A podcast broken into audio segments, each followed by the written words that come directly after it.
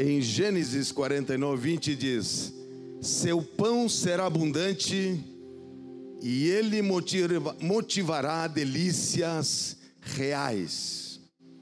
49, 20, quando fala do suprimento desse trono de justiça. Quando ele fala da tribo de Azer, quando fala o seu pão será abundante, olha só que coisa linda. E ele e ele motivará delícias reais.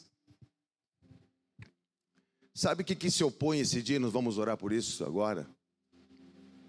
Quando alguém pensa num trono de justiça trazendo as bênçãos para nós, no mês de janeiro, quando se fala desse trono de justiça, que parece que é um sino que diz: há destino para você, há resultado, há algo especial no reino de Deus que te traz. Se opõe, algumas coisas se opõem em janeiro. O trono que opera em janeiro, ele é desconfiança. O trono que opera em janeiro é, é o coração que não, se, não, não consegue criar uma paz dentro dele. Eu anotei algumas delas aqui.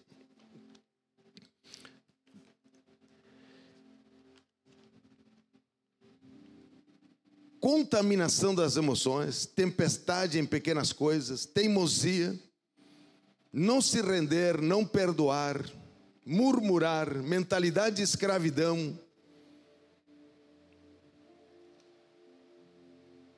Isso se opõe ao trono de justiça.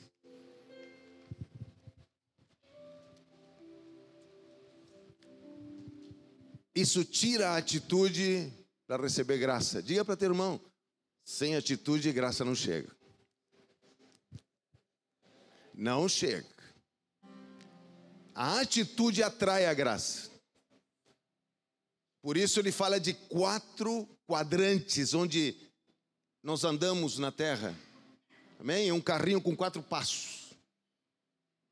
Justiça de Deus na nossa vida. Segundo, onde eu passo, eu tenho uma atitude que move a atmosfera e julga o incrédulo. Mas quando eu coloco essa atitude, eu não faço ela sozinho. Aí chega a graça. Aí chega a graça. E quando chega a graça, ele diz que nós, você e eu, nos encontramos com a verdade. Muitas vezes as pessoas dizem a verdade, você pensa que as tuas emoções são verdade e não são verdade. Há uma mentira. Uma enfermidade é verdade e não é, é mentira. Uma situação você acha que é verdade e é mentira, porque a verdade chega. A verdade chega ao coração. Por isso é tão importante, antes da palavra, nós conseguimos adorar o Senhor. Nós conseguimos acertar nosso coração. Curve sua cabeça onde você está. Senhor Deus e Pai.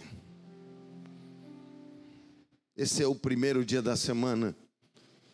O Senhor deixou uma bênção em janeiro que se chama trono de justiça onde há suprimento para as nossas necessidades, onde há uma liberdade, Senhor, em crer. Mas, Senhor, nós nos opomos nesta manhã a esse trono de, de murmuração, a esse trono que nos traz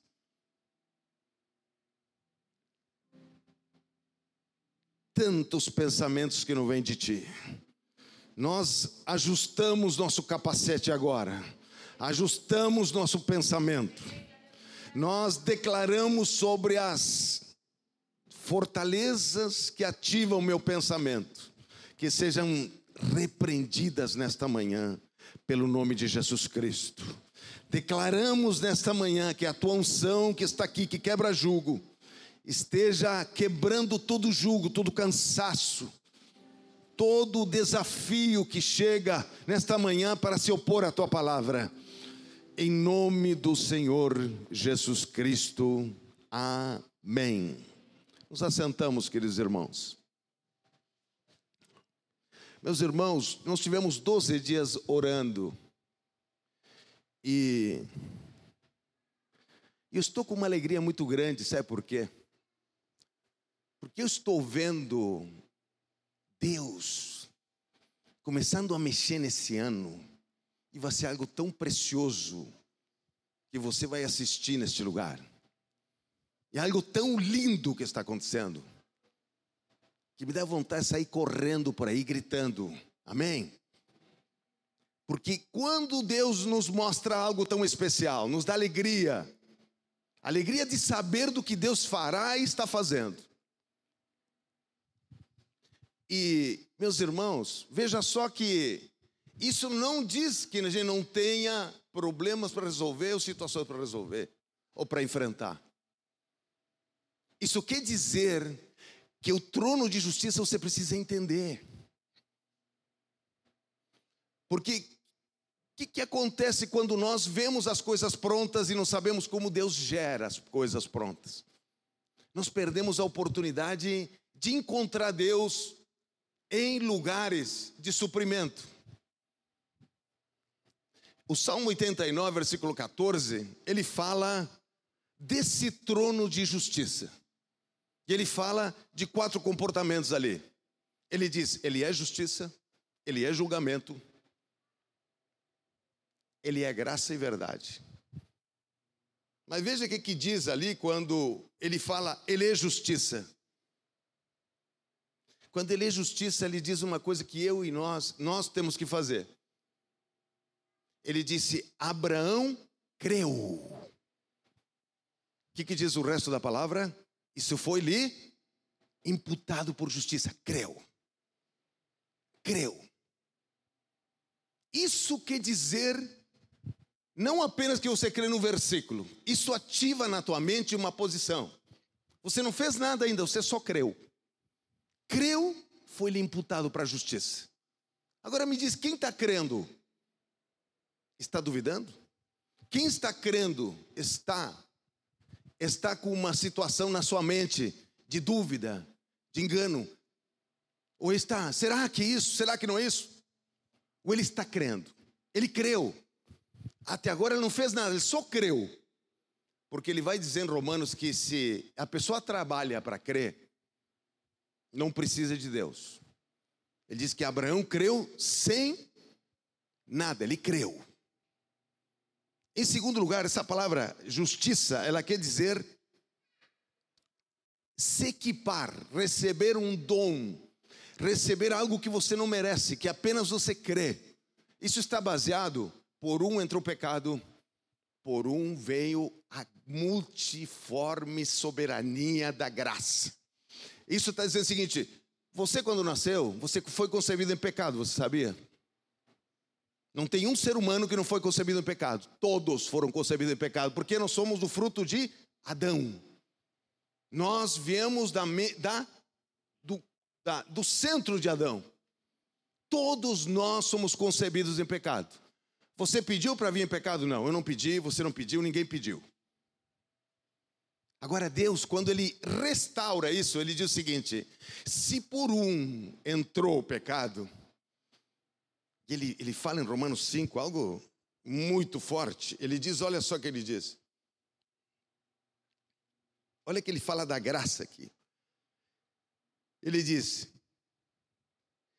enfim, de que, como o pecado reinou pela morte, assim também reinasse a graça pela justiça para a vida eterna. E ele diz: ah, porque como pela desobediência de um só, de Adão, homem, de um só homem, muitos se tornaram pecadores, assim também por meio da obediência a um só, muitos se tornarão justos. E ele diz mais aqui: assim como, assim como por um, por uma só ofensa veio o, ju, o juízo sobre todos os homens, para a condenação, assim também por um só ato de justiça veio, a graça sobre todos os homens para a justificação de quem dá a vida. No 17, 5,17 Romanos. Se pela ofensa de um, por meio de um só, reinou a morte, muito mais os que recebem a abundância da graça e o dom da justiça reinarão em vida por meio de um só saber, Jesus Cristo.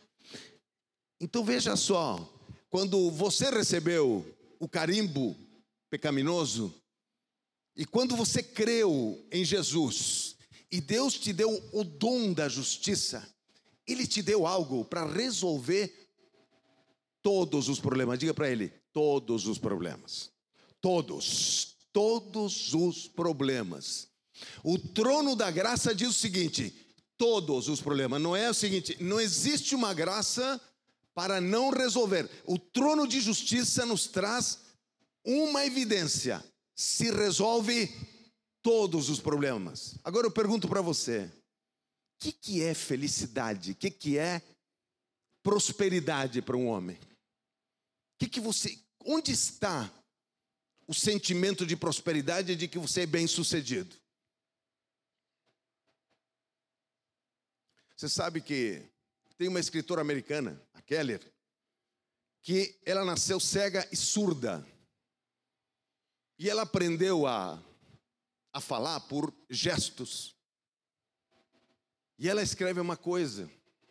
Ela diz: como ela não tinha a visão nem os ouvidos, ela começou a desenvolver uma sensibilidade com as coisas com as outras, as outras formas de se comunicar. E ela diz uma coisa, e ela diz uma coisa que é verdade porque a Bíblia diz isso. Prosperidade do homem é não ter falta de nada. Amém?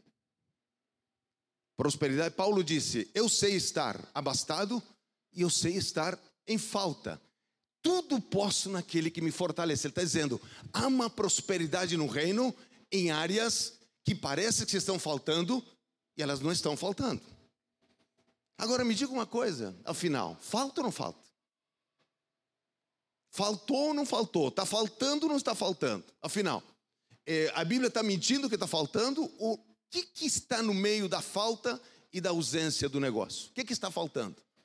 É que felicidade não é um foco numa coisa. A maior sentimento de felicidade está no coração. Está como uma pessoa se sente, como uma pessoa se vê, como uma pessoa realmente ela sente que ela é importante no reino, como ela caminha, como ela vê sua vida. Isso lá no mundo vamos dizer que é positivismo. Aqui na Bíblia é um trono de justiça. Não é um trono de justiça seco. Você diz: "Ah, não, a Bíblia diz que eu devo estar contente. Não, você está equivocado, você está no manual. O manual diz isso, mas o Espírito Santo diz uma coisa: eu tenho graça para colocar aí. Eu tenho, eu mudo a atmosfera onde você está e você não sente o que pensa que está sentindo. Existe uma graça que é colocada no lugar. Senão não seria reino. Se não seria o que seria? Eu não nasci para ser torturado, meus irmãos. Eu não vim para o Evangelho para ser torturado. Você veio para ser torturado no Evangelho? Tem gente que ser, vive a tortura dia e noite, né? Pois não, Senhor, tu sabe como estou. Nós passamos por momentos, momentos difíceis, cansativos, mas tem graça ou não tem? Tem suprimento ou não tem? Tem manifestação de Deus ou não tem? Esse trono é é, ele tem suprimento ou não tem? Porque senão, nós estamos falando, nós erramos no primeiro pilar. Qual é o primeiro pilar? Justiça. Deus injusto? Agora me diz uma coisa: eu nasci em pecado, peguei as consequências do meu pecado, agora eu entro no trono de justiça, eu não tenho suprimento, até eu não amadurecer, não tenho suprimento? Até Deus não expulsar a última iniquidade, eu não tenho, eu não tenho, eu não tenho refrigério, eu não tenho alegria, eu não tenho nada. Que evangelho é esse? Qual é esse evangelho ali? Eu vou ler de novo. Ele diz: o trono é de justiça. Quando a pessoa não entende justiça, ela não entende o evangelho. A pessoa que não entende justiça não entende o evangelho. Ele se, ele se desloca do entendimento do evangelho. Mas, pastor, me diga uma coisa, me dê, me dê uma coisa prática. E eu vou dizer uma coisa prática. Mas veja só, eu quero lhes falar sobre a, os quatro aqui, eu quero apenas que você guarde esse tipo, esses quatro pilares do Salmo 89. No segundo, ele diz que é julgamento ou direito, também a palavra, que eu disse que isso, olha só, julgamento, justiça, ordenação, isso fala de atitude. Não é mais nada que atitude. Ou seja, você disse, Deus, imagina que Deus chegasse aqui agora e falou: Você, meu filho, eu te dei o dom da justiça. Chegasse aqui o Senhor, como falou com Abraão, como falou Jesus, como nós tivemos. Chegasse aqui e dissesse: Meu irmão, eu te dei o dom da justiça, tu precisa de alguma outra coisa mais? Não, me diz uma coisa, tu precisaria outra coisa mais do que isso? O dom da justiça. O Senhor disse: Eu te dei. Todo aquele que crê recebe o dom da justiça. Aí você, qual é? Qual é a, a segundo passo? Alguns trocariam o dom da justiça por mil reais, né? Outros trocariam por uma conversa fiada, outros trocariam por um carro, não sei. Mas o dom da justiça restaura todas as coisas. A segunda parte qual é? Ele diz julgamento, direito. Ele está dizendo o quê? Atitude. Agora me diz uma coisa, eu dou um presente para você aqui. E digo, olha, estou te trazendo um presente, você olha, ah, que legal.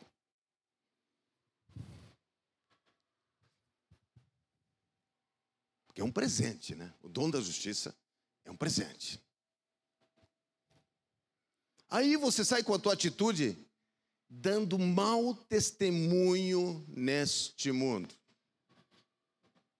Olha só, segundo pilar do Salmo 89, versículo 14, direito. Ele diz o seguinte: a atitude, ele se coloca nesse julgamento. Por que julgamento? Porque você julga, você julga onde você pisa com a tua atitude. Ou você aceita o que o mundo está te dizendo, ou você aceita o que teu médico está dizendo, ou você aceita o que todo mundo está dizendo para você, ou você pega o seguinte e diz o seguinte: há um trono de justiça e eu vou mudar minha atitude. Eu vou mudar minha atitude. E a atitude, o que acontece? Por que atitude, ele diz, julgamento? Por que julgamento? Porque nós julgamos o lugar que passamos. Nós julgamos o lugar que passamos. Como é que nos julgamos? Com nossa atitude. Você sabe por quê? Somente depois ele vai dizer: graça e verdade lhe precede. Só depois disso ele vai dizer: graça e verdade lhe precede. Sabe o que é graça aqui? É impressionante. A palavra é do hebraico diz gesed. Bondade, se você está abençoado, você não, não fica com bondade, não? É, quando você está abençoado, você não fica sensível. Hum? Você acredita que tudo é possível. Você está abençoado. Amém? Olha o que essa palavra quer dizer: bondade. O que, que é bondade? Amor servindo. Quando tem bondade, tem vontade de servir, vontade de abençoar, vontade de dizer: Deus é bom, Deus tem justiça, Deus é amor servindo. Mas ele fala sobre isso, olha essa palavra quer dizer bondade, benignidade e fidelidade. Caia para trás. Não te dá vontade de dar um glória de vez em quando, quando você recebe um manjar desse aí que está descendo ali dentro? Porque ele, essa palavra ela te limpa, ela te dá visão, sabia disso, né? Ela, quando você escuta a palavra, ela te limpa e te dá visão. Olha só que ele diz aqui: bondade, amor servindo. Mas ele não te dá só isso. Quando ele disse ali, graça, ele está dizendo: está chegando graça para você fazer as coisas de forma correta. Está chegando a graça para você se comunicar de forma correta. Benignidade. Olha só, benignidade. Amor se compadecendo. Irmãos, compadecer Olha, misericórdia. Misericórdia. Se tem algo que tem sido obstruído nesse último tempo, é a sensibilidade das pessoas com as coisas que estão ao seu, redor. E a 13 é a fidelidade. O que é a fidelidade, meus irmãos? Amor confiando. Ele disse: tem um trono de justiça, ajeite sua atitude. Ele disse: essa palavra graça é amor confiando. E o que, que é o amor confiando? O amor confiando nada mais é que é o tronco da fé. O amor confiando é o tronco da fé. Você tem fé, qual é o fruto da fé? O amor confiando. Ele diz em Gálatas: a fé que atua pelo amor. É o amor confiando, a fé que atua, que se desloca pelo amor. Ele está dizendo que isso é graça, é? olha só. Isso é graça. Ele está dizendo que a graça você não chama ali, Senhor, me dá graça. É uma oração. Mas diga para teu irmão, graça é atitude. Diga para teu irmão que ele não esqueça nunca mais. Graça é atitude. Diz para teu irmão, graça é atitude. Graça não adianta jejuar 40 dias para ter graça. Pode até ter um pouquinho de graça, mas é atitude. Graça é julgar as coisas, ter discernimento no lugar que está. É, conhecereis a realidade, a verdade, a realidade onde você está e ela te libertará. Ou seja, há uma liberdade do lugar onde você está. Ele está dizendo, a graça, ela não é uma oração, é uma atitude. Agora eu vou dar um exemplo para você. Isso não é crítica. É um exemplo que nós estamos em família aqui. Você vem para o culto. Fora os atropelamentos de, de trânsito, cansaço, tem gente que foi até madrugada, tudo aquilo. Mas vamos supor, normalmente você chega ao culto e você sabe que você está indo para um culto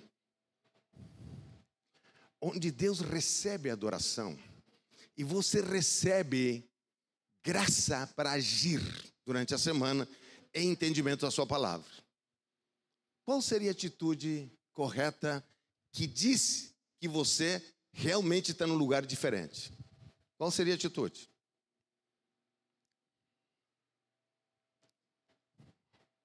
Posso falar, não? Você deveria chegar aqui e lutar com a tua atitude desde que você sai de casa. Você teria que lutar com a tua atitude. Pensamento, sentimentos. Porque você sabe que Deus não trará graça de outra maneira. Alguns fazem o seguinte: bom, quando tiver um boom aí eu vou receber uma graça. Bom, isso é mendicância. Ou seja, o que sobra eu pego. Agora, eu, quando eu me nego a governar, tem um versículo em Deuteronômio que diz que aqueles que se negam a governar, porque Deus nos chamou para governar, amém? Para mandar, aleluia, para determinar o nosso caminho. Isso aqui, o trono de justiça, nos diz que nós temos uma postura onde andamos. Ninguém nos manda, meu querido. Ninguém manda no crente. Por que não manda? Porque é um trono de justiça onde nós respondemos a Deus. Você pode ter um chefe, você pode ter marido, você pode ter. Tudo isso faz parte do relacionamento de função, não tenha dúvida. Deus nos manda respeitar, nos manda fazer as coisas. Agora vou te dizer uma coisa: você não devia temer, porque você está sobre um trono de justiça. Um trono de justiça caminha com você aqui, ó. Ó. Os quatro passos andam como um andador com você. Você não deveria temer. Por quê? Você está atrelado num trono de justiça que tem graça. Meu, meu chefe não tem graça. Meu vizinho, ele tem graça para ele, se quiser. Agora, nós, você é chamado a ser um sacerdócio real, nação santa, povo escolhido de Deus. Para quê? Para as boas obras, para fazer a diferença. Não é teu marido que manda em você, não é tua mulher que manda em você, não é ninguém. Você tem uma relação com Deus no trono de justiça. Acabou. Tu acha que Deus não vai falar para minha esposa qual é a postura que ela tem que ter? Tu acha que Ele não vai falar para mim qual é a postura que eu devo ter? Mas é lógico que sim. A não ser que ela se destitua da graça, ou eu me destitua da graça. Eu preciso todos os dias dizer: olha, Fulano, te acerta, te acerta, te acerta, te acerta. E tem um trono de justiça funcionando, andando, trazendo para nossas vidas. Então, quando você diz aqui, olha só, e ele diz a última, que é onde Deus coloca a sua espada, se chama emete a palavra, verdade. Sabe por que nós precisamos encontrar verdade no ambiente onde nós estamos? para que você não seja enganado, eu não seja enganado. Existe uma verdade que vem da voz profética do Senhor. E não é para todo mundo, sabe por que não é para todo mundo? Que muitos vão desconhecer o trono de justiça. Vão desconhecer a voz do Deus vivo. E essa palavra emete, que é verdade, ela quer dizer o seguinte, olha só, firmeza. Paulo não fala aos Colossenses Paulo, depois de dar toda aquela doutrina, Paulo fala em Filemão, ele disse: Ô oh, Colossenses, eu estou longe de vocês, mas em espírito eu estou olhando para a vossa firmeza. Paulo disse: nem preciso ir a Colossos para saber a firmeza que eles têm. Paulo é tremendo. Nem preciso ir a Colossos para saber a firmeza que eles têm. Agora, se você não colocar ordem e firmeza, diz Paulo, vocês vão perder o que estão recebendo. Porque a firmeza está onde? Emete. A palavra é verdade, firmeza, fidelidade, verdade. Ele diz o seguinte: sabe essa palavra é verdade, de onde vem? Amém. Então você diz amém. Amém, ele quer dizer, é a, mes é a mesma palavra que o Senhor diz: conhecereis a verdade. Eu sou o caminho e a verdade e a vida. Essa verdade aí, a palavra emete. Ela é amém. O Senhor disse em 1 Coríntios: Eu sou a toda a promessa que eu dei, tem meu amém, tem minha firmeza, diz Paulo. Olha, olha o que ele diz: tem a minha firmeza, tem a minha fidelidade e tem a minha verdade. Toda a promessa que o Senhor deu, ele tem firmeza, verdade e fidelidade. O que, que isso combate em nós? Diz para teu irmão, a idolatria, pastor. Combate a idolatria, combate é o, o mimimi, combate a desconfiança, combate será, combate o será. Sabe por que eu estou alegre? Que eu sei que Deus está fazendo algo tão tremendo. E Ele, Ele vai. Eu até muitas vezes eu fico com minha visão, que meus irmãos, é a palavra que nos dá visão. É a palavra. Não adianta. Ele diz que o, o profeta dizia: Vi uma palavra. Vi a palavra. Firmeza, certeza. Sabe o que quer dizer amém? Firmeza, certeza, estabilidade, imutabilidade. Deus não muda naquilo que falou. Daí, a verdade no sentido absoluto. Aí ele diz o seguinte: olha só o que Deus diz: eu tenho um trono de justiça, você muda a tua atitude para se encontrar com isso, a graça vai te levar para a verdade, não é a verdade que te leva para a graça, quando sua atitude, olha o valor que tem a atitude de um homem, de uma mulher diante do reino de Deus. Olha o valor que tem a atitude de um homem. Que atitude é aquilo que nós somos quando ninguém vê? Atitude é aquilo que, que ninguém vê e Deus vê. Aquilo é que nós somos quando nós estamos sozinhos, quando se desligam as luzes. Quem nós somos, como nós pensamos, que sentimento temos, que maneira temos de avaliar as coisas, que maneira temos de, de, de olhar para as coisas que estão ao nosso redor. Você deveria perguntar sempre quando você está avaliando uma coisa: Isso é Deus que está me dizendo? Ou sou eu na minha iniquidade que pensa assim. Quem é que está falando para mim? Quem é que está dizendo isso para mim? Porque você sabe o seguinte: quando a pessoa entende trono de justiça, meu Deus do céu. Quando alguém entende trono de justiça, a pessoa começa a entender como as bênçãos se encadeiam. Se encadeiam, você sabia, né? Que nós temos momentos de colheita, momentos de semeadura. Tem áreas da nossa vida que estão acionadas pelo trono de justiça. Está vendo? Está vendo? Daqui a pouco vai chegar. Aleluia. E Deus está trazendo, está trazendo. Deus está acionando o trono de justiça. E na outra você está vivendo. Você está vivendo, vivendo a revelação, vivendo o milagre. Na outra você está pleiteando com Deus. Você diz, tá, Senhor, está contido isso aí, essa, no trono de justiça está contido isso aí? Aí você vai se dando uma conta. Deus não tem falta de nada. Tu acha que quando você pede a Deus, só um pouquinho, deixa eu ver na dispensa se tem, se está contemplado no trono de justiça que você está pedindo? Tu acha que Deus faz essa pergunta? Ah, os, olha só, os leãozinhos sofrem e sofrem fome, mas aqueles que confiam no Senhor, bem nenhum não lhes falta. Mas me diz uma coisa, não tem uma pergunta sua ali? Mas pastor, e por que eu estou vivendo isso? Por que eu estou vivendo assim? O que, que as pessoas não entendem no trono de justiça? O descanso. Hebreus disse que eles não, olha só, eles saíram do Egito e começaram a andar em direção à terra prometida. E tiveram alguns momentos de obstáculo. Por que você acha que Deus permitiu os obstáculos? Diga para teu irmão, para que você não fique enganado a respeito do teu inimigo e de onde você está pisando.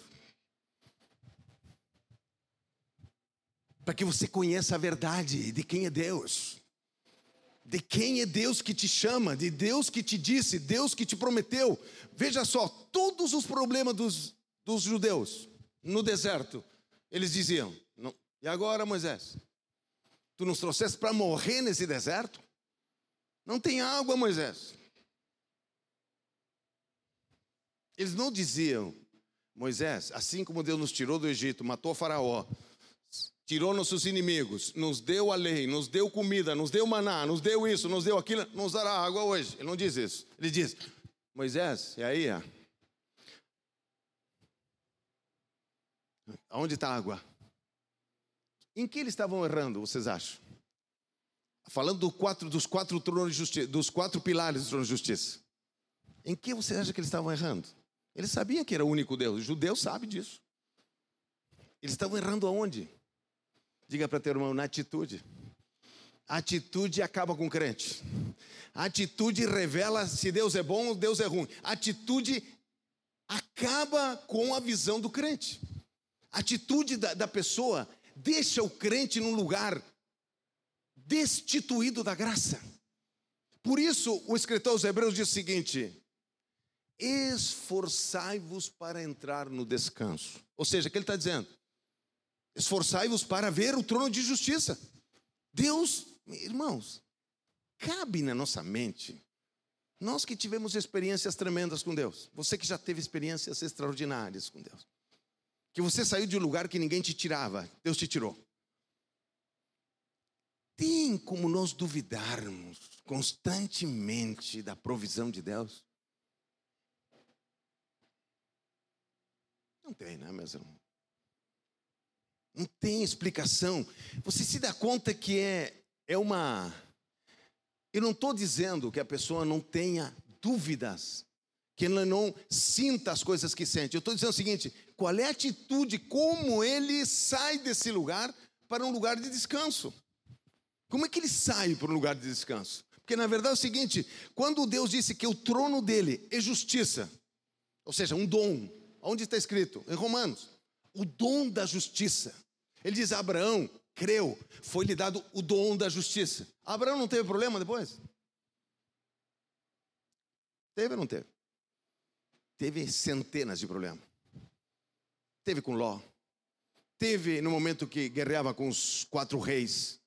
Me diz uma coisa: quando ele guerreava com os quatro reis, que foi que lhe deu liberdade a Abraão? A graça. Agora, depois que ele venceu, ele sentiu temor. Não pode sentir temor? Pode, deve.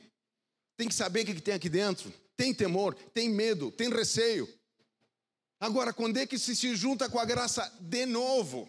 Como é que se junta com a graça de novo? O que, que você deve corrigir? Senhor, o que eu estou sentindo é uma iniquidade?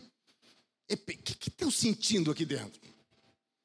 Porque eu todos os dias eu penso desse jeito. A pessoa não se examina, a pessoa não para para se examinar, parece um robô. Parece que Deus tem que dar o versículo e o resto quem faz é Deus. Deus está dizendo o seguinte: o trono de justiça eu dei para você. A, a segundo passo é teu.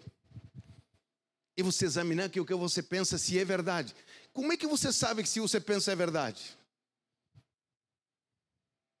Diga para teu irmão, só quem entra no terceiro passo. Só quem entra no terceiro passo, não tem como. Ou seja, graça. Antes que a graça chegue, a tua verdade está complicada. Antes que a graça chegue, tu pode estar pensando o contrário. Antes que a graça chegue, o teu sentimento de análise pode estar totalmente equivocado. Antes que a graça chegue, você não tem condições, porque a graça faz o seguinte: alinha a pessoa, traz um suprimento que a pessoa não tem, traz uma força que ele não tem, traz um entendimento, um caminho que ele não tem. Meus irmãos, traz algo que você não tem, você tem que entender. Como é que você vai lutar? Me diga uma coisa. Com as circunstâncias que você tem, sem uma provisão de graça extraordinária. E, o livro de Romanos disse: para que reinassem. Olha só. Ele não está dizendo para que você vença uma batalha de 50 e perca quatro. Está dizendo para que você reinasse através de quê? Da graça. Da graça. Da graça. Bom, você precisa reconhecer o pecado. Sabe qual é o pecado? Quando você pensa mal, tu analisa mal, tu, tu julga mal e tu quer graça. Quer graça para um propósito que é teu. Não, só um pouquinho. Graça para teu propósito não existe. Existe uma graça de Deus que tem um propósito eterno com você. Ele quer te levar para um lugar. Não é você que leva Deus para onde você quer. É Ele que está querendo te levar para um lugar. Ele está dizendo: Eu tenho uma graça para te dizer qual é a verdade. Qual é a verdade do negócio? Agora eu pergunto, ainda não respondi aquela pergunta. E afinal, temos tribulações? Não temos? Aonde está a graça? Aonde está? Só tem sofrimento, pastor, porque a gente começa na vida e, e vai resolvendo coisas. Me diz uma coisa em Hebreus, não diz ali? Alguns foram cerrados ao meio, outros foram, ficaram em cavernas. Na galeria da fé, é? na galeria da fé. Outros perseguidos, outros pessoas que este mundo não era digno. Está onde esse, esse texto? Na galeria da fé. Na galeria da fé está esse texto. Você acha que essas pessoas que foram perseguidas, eles, eles não tinham graça nenhuma? Eles estavam depressivos, pastor. Eles diziam, chegavam na caverna e diziam o seguinte: é, olha só, estou numa caverna. E eu creio que Deus, mas eu estou numa caverna sofrendo, parece aqui, eu sou o pior desta terra. Tu acha que era isso que eles faziam? São Francisco de Aquino, no 1200, aconteceu um avivamento em 1200, muito grande. E ele era um empresário, São Francisco de Aquino. Ele era um empresário, o pai dele era, era um empresário bem sucedido. E um dia ele vai visitar um preso, e o preso dá uma Bíblia para ele. E ele lê um texto da palavra do Senhor. Um texto da palavra do Senhor. E ele faz um voto de servir ao Senhor de largar toda a sua parte financeira e servir ao Senhor. E ele vai para uma casinha, resumindo, uma casinha fora da cidade, sem roupa. A roupa que tinha, tiveram que levar porque ele, ele parecia um mecânico. Sem comida e sem nada. E ele vai para lá. Creia quem quiser. Os animais começaram a falar com ele. A vegetação começou a falar com ele. Coisa tremenda, é Deus, né? Não havia supersônico, mas ele pregava em várias cidades e, creia se você quiser, alguém o levava. E as pessoas começaram a chegar naquela casinha e sentiram a glória de Deus estava naquele lugar. E começaram a chamar as pessoas, chamar as pessoas e chamar as pessoas. E ele, mas você não via ele depressivo, você via ele entusiasmado a cada manhã com a glória, com a presença, com a graça, com a bondade de Deus. Ele pregou, ele revolucionou todo aquele mundo daquela época, porque era algo extraordinário que acontecia naquele lugar. E houve uma renúncia dele. Ele ouviu a palavra e atendeu aquilo que Deus tinha. Agora eu pergunto para você: então quem está passando por tribulação? Uma pessoa comum passando por tribulação e um crente com a graça. Qual é a diferença? Qual é a diferença? Porque se não tem diferença, você vai fazer um churrasco na tua casa hoje, nós fechamos a Bíblia e vamos escutar de repente o, o sei lá, o, alguém, um guru dessa época que não sei qual é, né? Vamos comer churrasco, como diz Paulo. Se não tem esperança disso, comamos e bebamos e agora tem que haver algo no intermédio. Você pode saber que não é o problema é a suprimento de graça que você está traindo para aquilo que você está querendo resolver. E me diga uma coisa: não há um esforço muitas vezes pelo impacto das coisas que chegam ao nosso coração? Sim. Me diga uma coisa: Davi foi ungido rei. Foi ungido rei. Daqui a pouco, Deus, ele estava pronto para a batalha. Ele estava com a graça. Ele, quando vai ao campo de batalha, ele está com, com a graça sobre ele. O que a graça fez com Davi? Ele pegou uma pedrinha, que não matava um pássaro, acertou na, acertou na mosca. Você acha que era a pontaria de Davi? Diga para o teu irmão, é a graça é a graça, é a atitude da pessoa. A atitude da pessoa traz a graça. É a graça que vem através da atitude. Então veja só, naquele momento, agora Davi pega, chega com Saul e Deus dá para Davi, dá um exército dos 400, todos complicados. Os exércitos de Davi eram os que sobravam, que ninguém queria. Comida quando alguém dava. Mas como é que Davi ganhava as batalhas e defendia Israel e enfrentava Saul, enfrentava os outros? Da onde vinha isso? Da graça. Quantas vezes Deus deixou Davi em momentos de, de confiança? E a palavra diz: e Deus não entregava Davi Deus não quer te entregar, meu irmão. Deus não vai entregar, não vai me entregar, não vai entregar você, não vai entregar ninguém porque você tem uma aliança com Deus.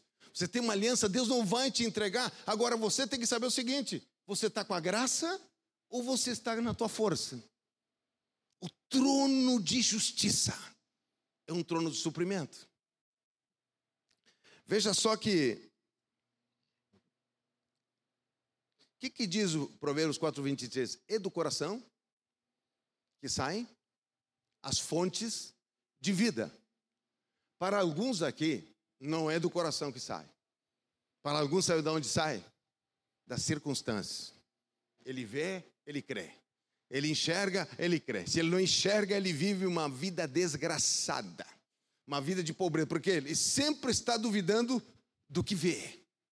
Mas me diga uma coisa: essa surda e cega, ela disse o seguinte: que os maiores momentos de beleza de um homem e de uma mulher são nas coisas que se sente e não nas coisas que se vê. O que, que diz a fé? A fé é o firme fundamento das coisas que se esperam e a convicção de coisas que não se veem. O que, que ele está dizendo? Você já está sentindo no coração o trono de Deus trazendo suprimento. Você não espera para que o negócio, para quando aparecer, você dá um glória. Ele diz o seguinte: que essa atitude que você tem, que você busca, que você encontra, que Deus te leva a conhecer a verdade, a conhecer as coisas que você está enfrentando.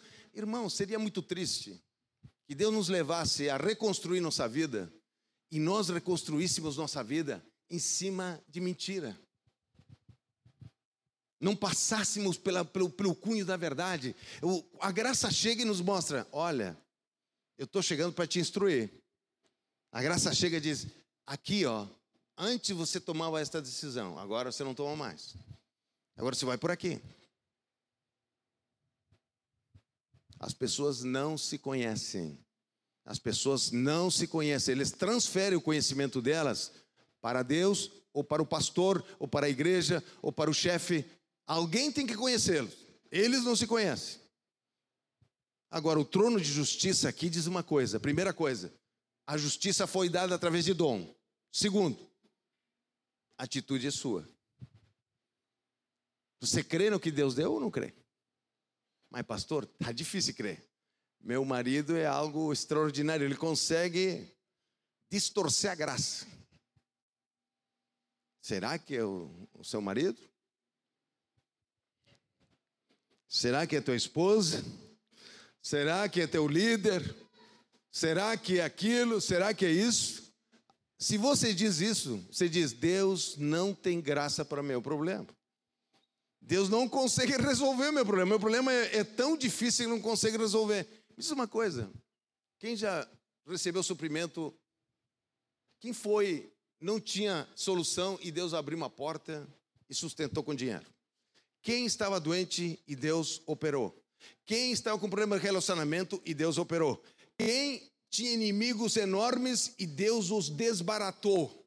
Um dia Deus me disse: Eu sou, serei inimigo dos teus inimigos. Não sei quantos vão receber essa palavra na vida, mas eu recebi. Serei inimigo dos teus inimigos e serei adversário dos teus adversários. Você acha que é pouco? Você acha que é pouco? Você sabe o que Deus dizer para você? Serei inimigo dos teus inimigos, adversário dos teus adversários. É pouco? Você acha que é pouco? Alguns não creem. Não creem. Alguns pensam que os inimigos deles são maiores do que Deus. Mas Deus sabe o que faz com a graça? Ele tem momentos na graça que ele te conduz. Tu passa pela frente dos teus inimigos e aí o Senhor, você cumpre o Salmo 23. Preparas uma mesa na frente dos meus inimigos. E meu cálice transborda. Quantas vezes acontece isso? Outras, você volta e não vê mais. Não sabe nem onde estão os inimigos. E aí você sente pena, sabe por quê? Porque você pensa que o inimigo é muito grande. Quando você volta, dá pena da forma que a pessoa ficou. Porque você nem o encontra mais. Você não sabe nem o endereço mais da pessoa onde estava. Por isso, quando o Senhor disse que a graça é bondade, amor servindo, benignidade, amor se compadecendo, fidelidade, amor confiando. Se o amor é o amor confiando, daí vem o quê? A perseverança da pessoa. Pô, se Deus disse eu vou vir, ele vai vir. Ou você acha que ele não vai vir? Será que Deus vai chegar atrasado? Será que ele vai, ele não tem suprimento para mim e ele está pedindo um empréstimo no céu para me atender? Será que Deus não tem algo para me resolver?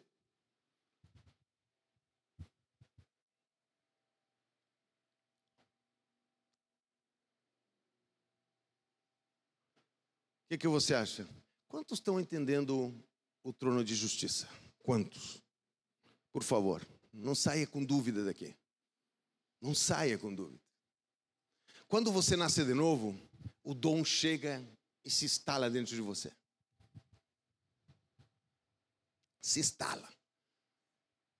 Olha o que ele diz de Abraão, só para a gente não ficar nas minhas palavras. Eu ia falar do descanso.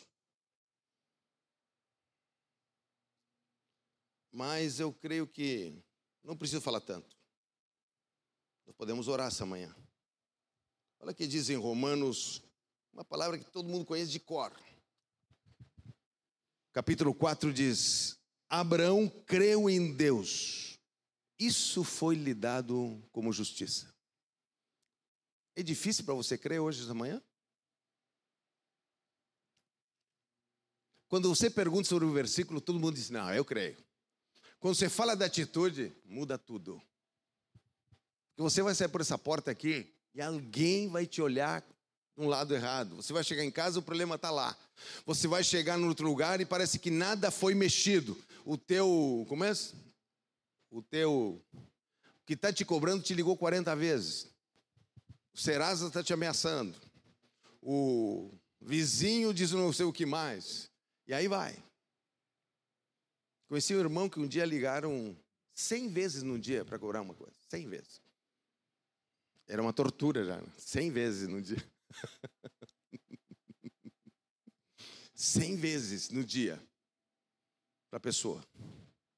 Era uma tortura assim.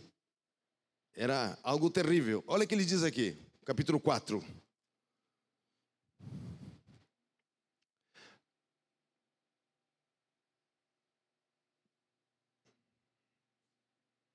Abraão, esperando contra a esperança, creu. Creu. Você não pode mais sair daqui com teu crer no versículo, né? Por favor.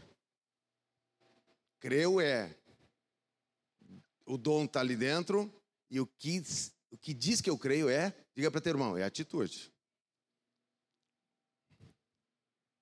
Você não pode sair com crer, Senhor, eu creio. Não. Qual é a atitude? Qual é a atitude?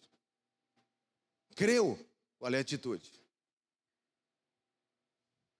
Mas, pastor, eu não consigo crer. Eu, tô, eu não durmo à noite, eu tomo de antidepressivo, eu acordo de madrugada, eu não tenho paz. Esse é outro problema. Que bom que você identifica isso. Porque esse está sendo seu inimigo para que o trono de justiça chegue. Seu inimigo está bem perto. Então você está identificando. Agora, o que, que as pessoas fazem? Os religiosos, como fazem? Deus me deu uma palavra. E chegar.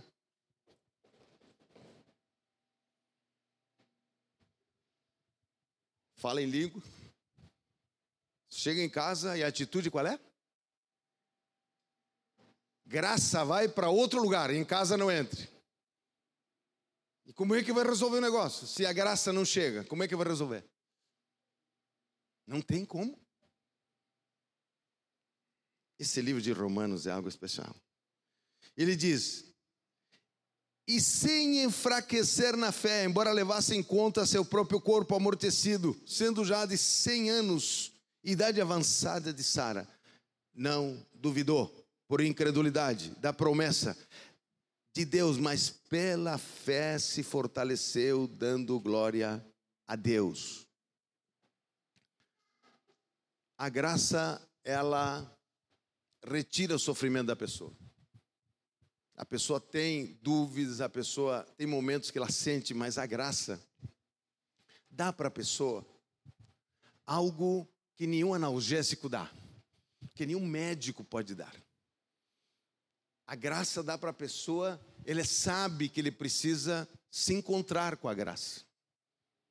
Sabe os substitutos da graça quais são? Conversa, compras, férias. Vai de férias e volta pior. Compra o que não pode comprar. Faz o que não pode fazer. Coloca botox e não adianta. Nem sei se existe botox ainda, estou falando bobagem. Coloca um. Compra um casaco novo, não adianta. Vai para a praia, come peixe, volta, não adianta. Por quê? Porque não, não adianta, não, não é o versículo, é a presença do Espírito modificando, trazendo a graça, trazendo, trazendo algo especial da parte de Deus. Veja só que coisa especial, né? Pedi para o irmão João chegar aqui. vamos estar orando em seguida. Meus irmãos, o trono de justiça descansa no descanso de Deus. É aí que o trono de justiça tem o seu descanso. Você sabe que todas as emoções que não geram descansos estão elencadas na idolatria. Estão elencadas em coisas que nos tiram a fé. Que se, se levantam para nos retirar a fé. Então, nesta manhã, lembre de uma coisa: quando você pensa em fé, você vai pensar, Deus tem uma provisão do seu trono de justiça. É um dom a todo aquele que crê. E o Senhor nos fez sacerdotes. E não é homem e mulher, mulher e homem, sacerdócio real, ou seja, eu tenho, o que que fazia o sacerdote? Ele se comunicava diretamente com Deus a favor das questões que estava vivendo. Por isso, tanto a mulher como o homem têm acesso direto. Segunda Pedro 2,9. Ele diz que somos um sacerdócio real. Não é uma, uma visão. Nós somos sacerdócio do Senhor. Temos acesso a um trono de justiça para resolver qualquer situação. Agora, enquanto a colheita está chegando, enquanto as situações que Deus está trabalhando, eu vejo assim esse trono como um fio. Tem coisas que nós, Deus está, eles estão seguros pelo nariz. Ó, e eles estão vindo estão vindo na sua direção. Por isso a tribo de Azer é: as minhas bênçãos estão a caminho. Eles não estão falando de graça. Azer é: minhas bênçãos estão a caminho. Mas enquanto não chega, eu vou tomar quantos antidepressivos? Bom, aí nós estamos falando de escravidão. A ausência de graça traz escravidão. Enquanto não chega, o problema não se resolve. Como é que eu vou viver? Vou viver olhando para ele? Se acorda de manhã, será que chegou o negócio chega hoje ou amanhã? Minha encomenda da Amazon chega hoje ou amanhã? entrega, entrega é o aferidor de quem você é. Alô? A entrega é o aferidor de como está a tua relação e quem você é.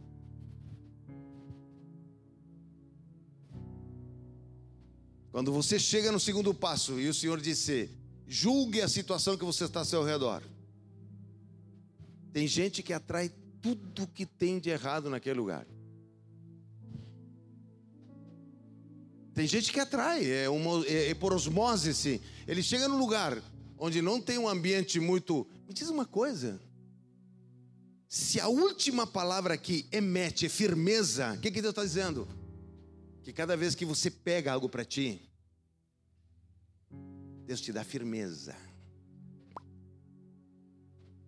O Evangelho não é aquela coisinha. Aleluia, glória a Deus. O Evangelho, Deus dá firmeza. Dá firmeza. A última parte do Evangelho que diz: pegue, a verdade está aqui. Quando ele diz a verdade está ali, você é minha. Ninguém tira das minhas mãos. É minha. É minha porque você passou o processo, você recebeu a graça, você se posicionou, você andou no processo com Deus, e você chega na verdade, a verdade está aqui, é minha, chegou nas minhas mãos. Firmeza, Paulo diz aos Colossenses: Estou olhando a firmeza de vocês. Estou lendo a ordem, diz Paulo. Se vocês estão entrando nessa ordem, se estão crendo que Deus. Paulo está dizendo a mesma coisa em Colossenses. Se estão crendo nesse trono que diz que Deus é soberano, diz Paulo. Segundo, diz Paulo, revestivos. Quando revestivo está falando aqui, ó, da graça, da bondade, da benignidade, ele está dizendo aqui. E quando ele chega, diz: Estou olhando para a firmeza de vocês. Meus irmãos, se você não tem firmeza, o diabo tem, o teu vizinho tem. Firmeza para lutar pelos teus filhos, firmeza para lutar pela tua família, firmeza para lutar pelo teu futuro. Enquanto você estiver nessa terra, você olha para cima, você enfrenta teu inimigo cara a cara, você enfrenta com graça, não é com força, com graça, com graça, com graça. Só que ele diz aqui, ó, firmeza. No final, quando você chega frente a frente, firmeza.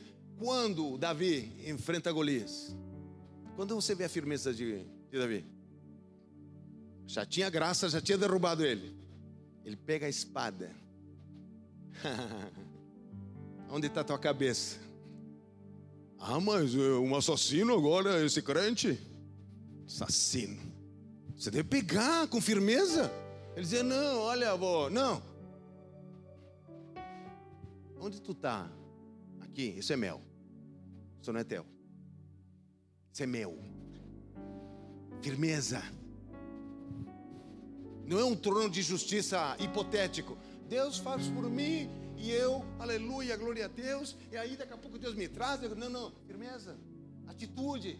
Deus está levantando o sacerdote, não está levantando aqui apenas alguém do louvor, alguém para estar tá na porta. Deus está levantando sacerdote neste lugar. Sacerdote tem firmeza, ele assume o compromisso, ele pega, é dele. Ele está lutando, ele está tendo uma firmeza em chegar. Não está pegando qualquer coisa, você está pegando a sua vida, a sua geração, o que está vivendo. Hoje, você tem que dizer para teu inimigo: hoje, isso aqui está vindo para mim. Daqui a pouco, Satanás, tu vai ver com que mão eu vou pegar isso que tu acha que é teu. Firmeza. Firmeza no teu trabalho, firmeza na tua empresa, firmeza onde você anda. Você está passando, você está caminhando e você está julgando pela tua atitude o que está acontecendo ao teu lado. Você vai na casa da tua mãe, casa do teu pai, muitas fofoqueiros, aí você fica lá, ó. Eles nem sabem que você está julgando pelo teu caminhar, pela tua atitude, tá? há um julgamento naquele lugar. Eu sempre digo, cuidado com o crente que tem graça. Cuidado. Cuidado com o crente que tem graça.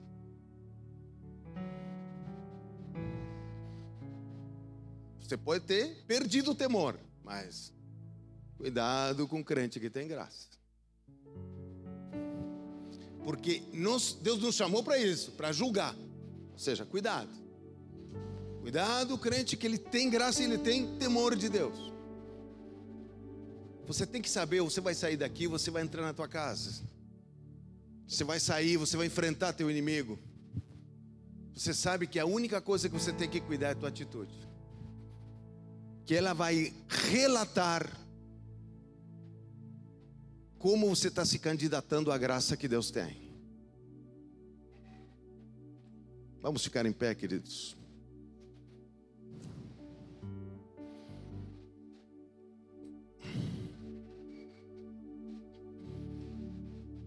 Este mês de Azer se torna uma fundação para nós.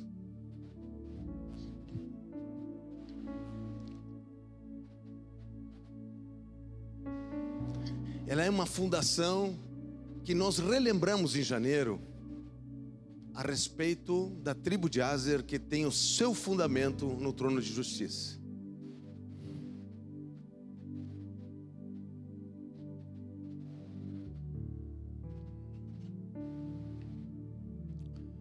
Nós gostamos de, daquele versículo em João 8,32: diz: Conhecereis a verdade, e a verdade vos libertará. Só que quando nós examinamos o trono de justiça, antes dessa verdade chegar, tem a sua atitude diante das coisas. Atitude.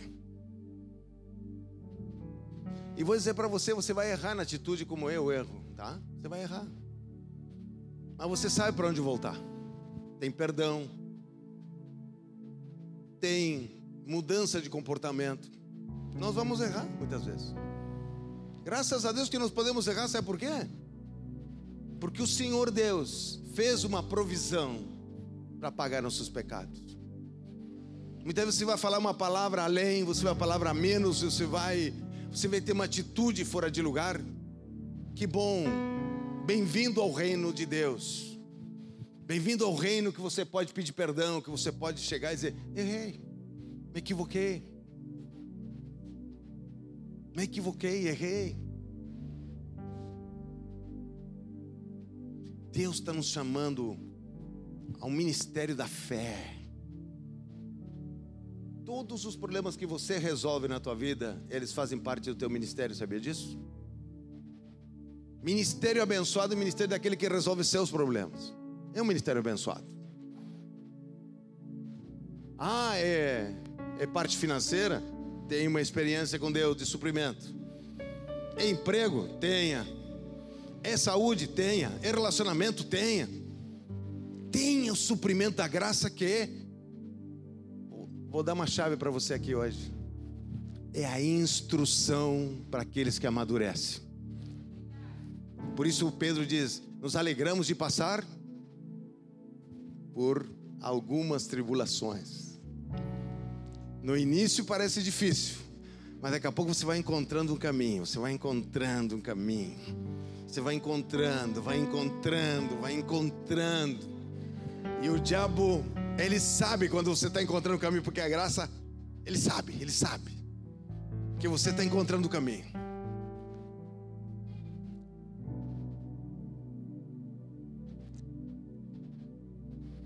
Glória ao nome do Senhor. Glória ao nome do Senhor. Prosperidade. As coisas mais belas do mundo não podem ser vistas ou focadas. Elas devem ser sentidas com o coração, porque do coração são as saídas da vida. Você vai acordar um dia de manhã e vai ver um passarinho lá na tua casa. E você não vai ver um passarinho só. Você vai ver a presença do Eterno alimentando, se preocupando com aquele passarinho. Você vai sentir a presença que parece que eles falam com você.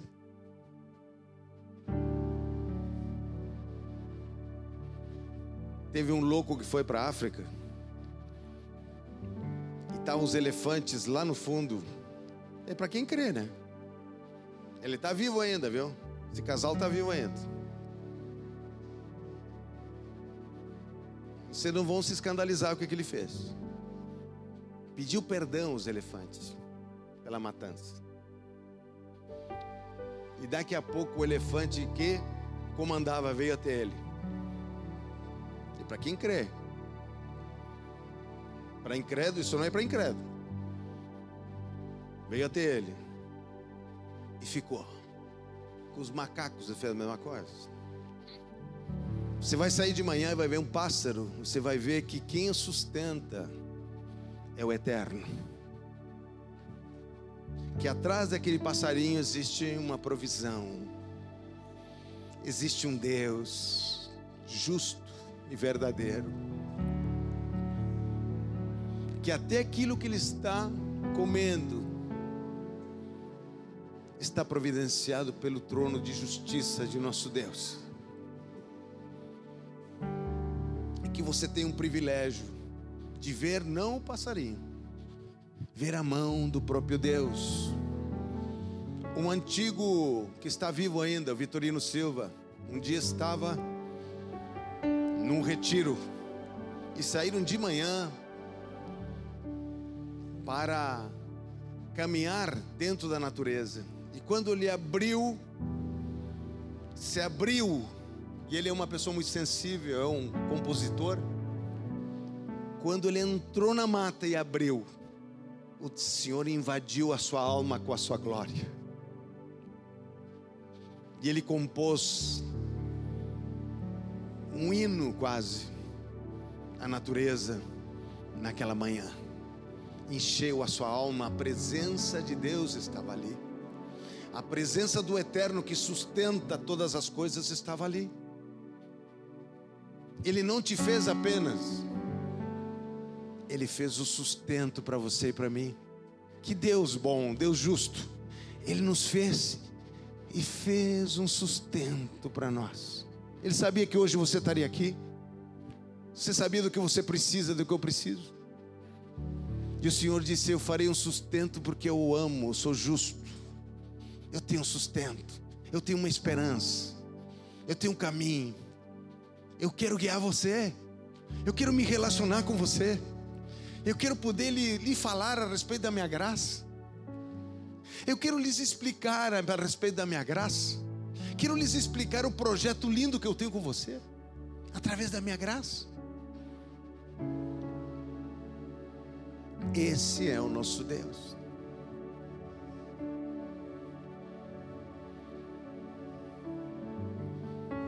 Tem dois pombinhos no fundo da minha casa. Que não sei como eles apareceram ali. Já tão grandes. Um ninho muito simples. E a cada madrugada que eu apareço, muitas vezes eles estão voando, ainda na madrugada, tentando voo. E a mãe e o pai ficam olhando para eles e os incentivando que eles voem.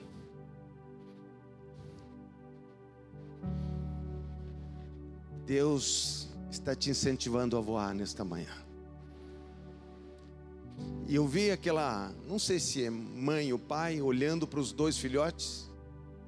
Um caiu de lá, daqui a pouco ele fez força, subiu até o ninho.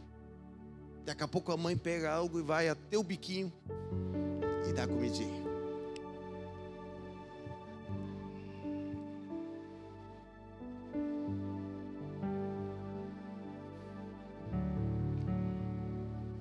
Senhor quer te alimentar nesta manhã, quer te dar uma visão de conquista, uma visão do seu trono, tribo de Azer, gorduras, suprimentos estão à disposição desse trono. É o Senhor que tem.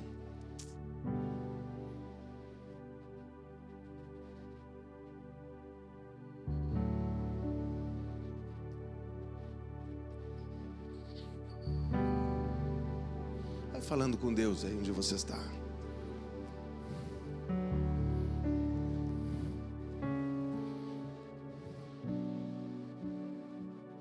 Vai falando com o Senhor nesta manhã.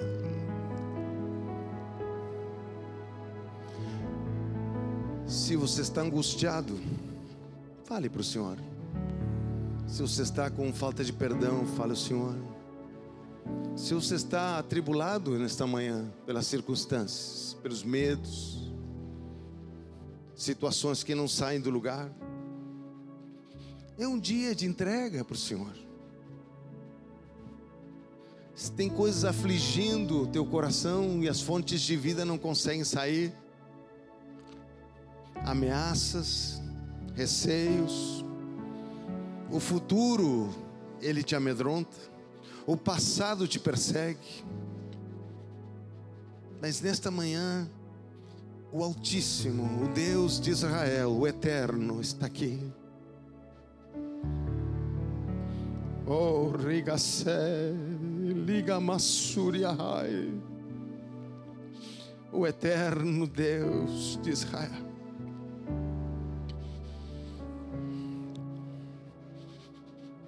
Diz para ele os medos, os receios. Ele já sabe. Os sofrimentos.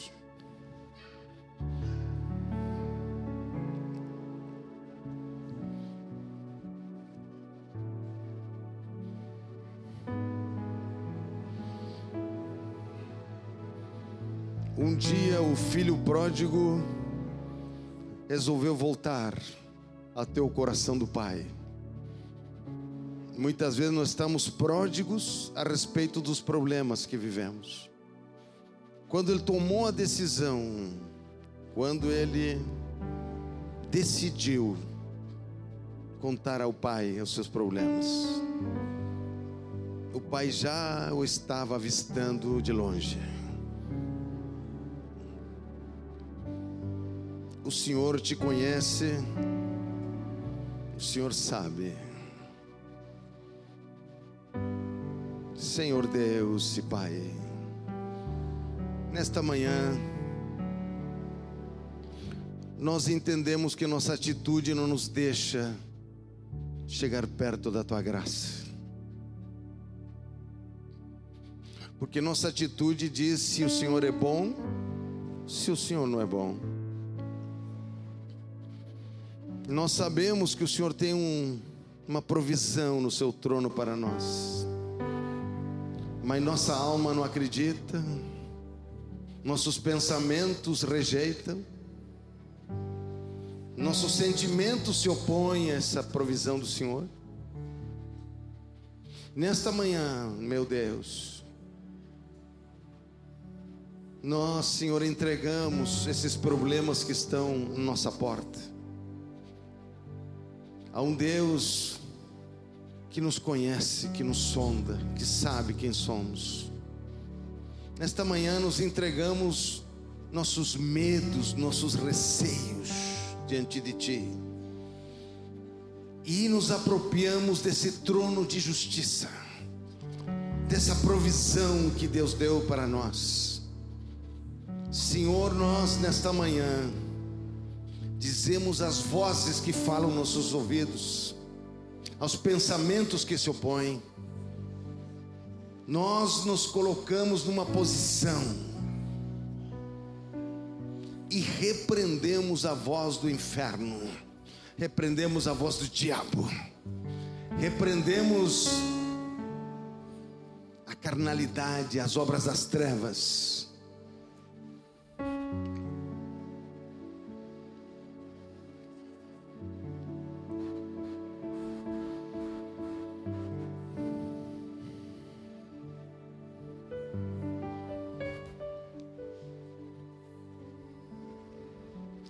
Se alguém quer uma oração especial, você não precisa ficar junto. Você pode chegar aqui, ó, separado, que eu vou orar aqui do púlpito. Nós vamos levantar as mãos aqui. Se você tem uma oração por cura ou uma situação específica sua, não precisa dizer, só apenas vem aqui rapidinho antes do fechamento que eu vou estar orando. Quem quiser uma oração especial, corra aqui, fique separadinho aqui que nós vamos orar.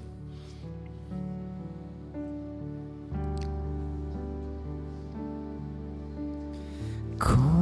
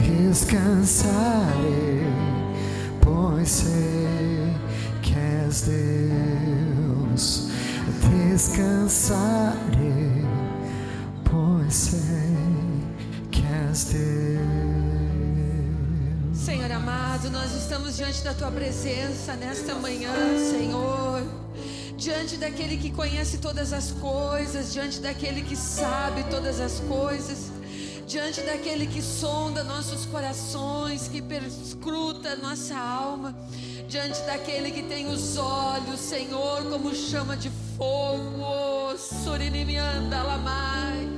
E Surinimianda Lamai, o autor e o consumador da nossa fé, o Senhor e o Salvador, aquele com quem nós temos uma aliança, aquele que nos resgatou, aquele que nos conhece, aquele que nos gerou, aquele que tem colocado o seu olhar, a sua mão, o seu coração sobre as nossas vidas. E nós estamos aqui porque nós cremos, cremos no teu poder, cremos neste amor, Senhor, que pode todas as coisas, que faz todas as coisas, que toca em todas as coisas. Por isso, em nome do Senhor Jesus, receba nesta manhã deste amor, receba nesta manhã da graça, da graça, da graça, da graça que libera, da graça que cobre, da graça que desamarra, da graça que destrava, da graça que dá visão, da graça que dá audição. Recebe, recebe, recebe, recebe a cura que você precisa. Recebe enfermidade, sai desta vida.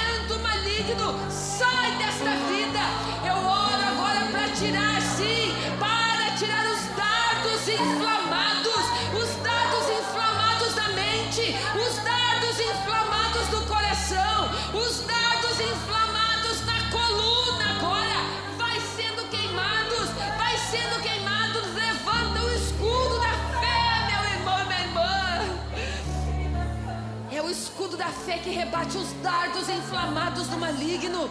Em nome do Senhor Jesus, vai retirando, vai retirando, sai agora. Que sejam quebrados, sim. Que o arco do arqueiro seja quebrado e que cada flecha, cada dardo que tem na sua aljava seja quebrado agora. Em nome do Senhor Jesus.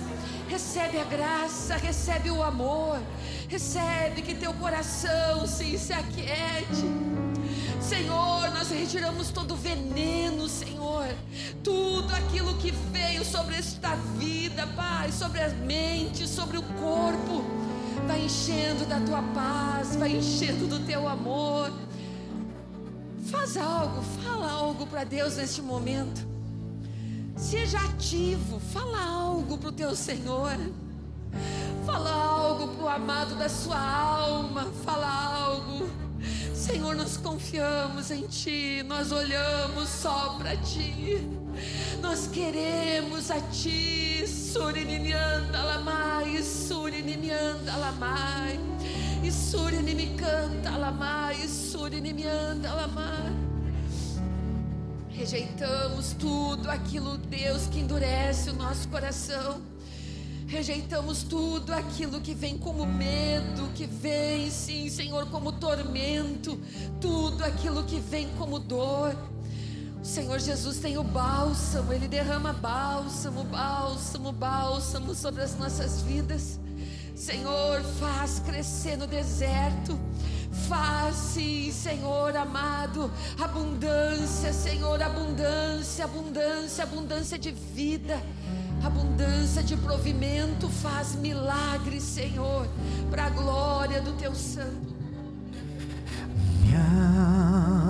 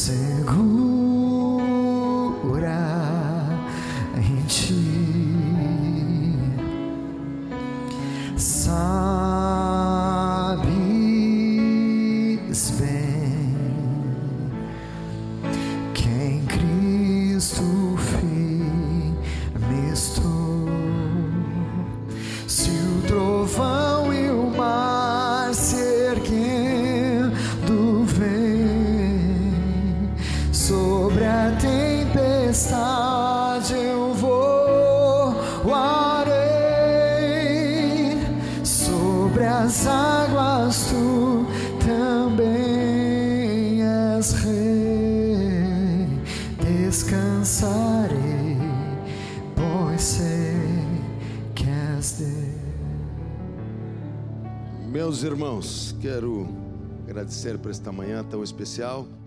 Terça-feira, oito e meia, nós estaremos orando pela manhã. Aqueles que podem jejuar, por favor, não vamos estar jejuando. Em um momento de oração bem especial, Deus nos dará algo lindo, não tenha dúvida, na terça-feira pela manhã. Quarta-feira tem os Lar e Vida. Aquelas pessoas que estão nos visitando, alguém vai desligar lhe dando uma orientação para se dirigir ao Lar e Vida se você puder na quarta-feira. Amém? Então, se você sabe, ele recebe uma ligação do Ministério Vida, é a respeito disso. Aleluia.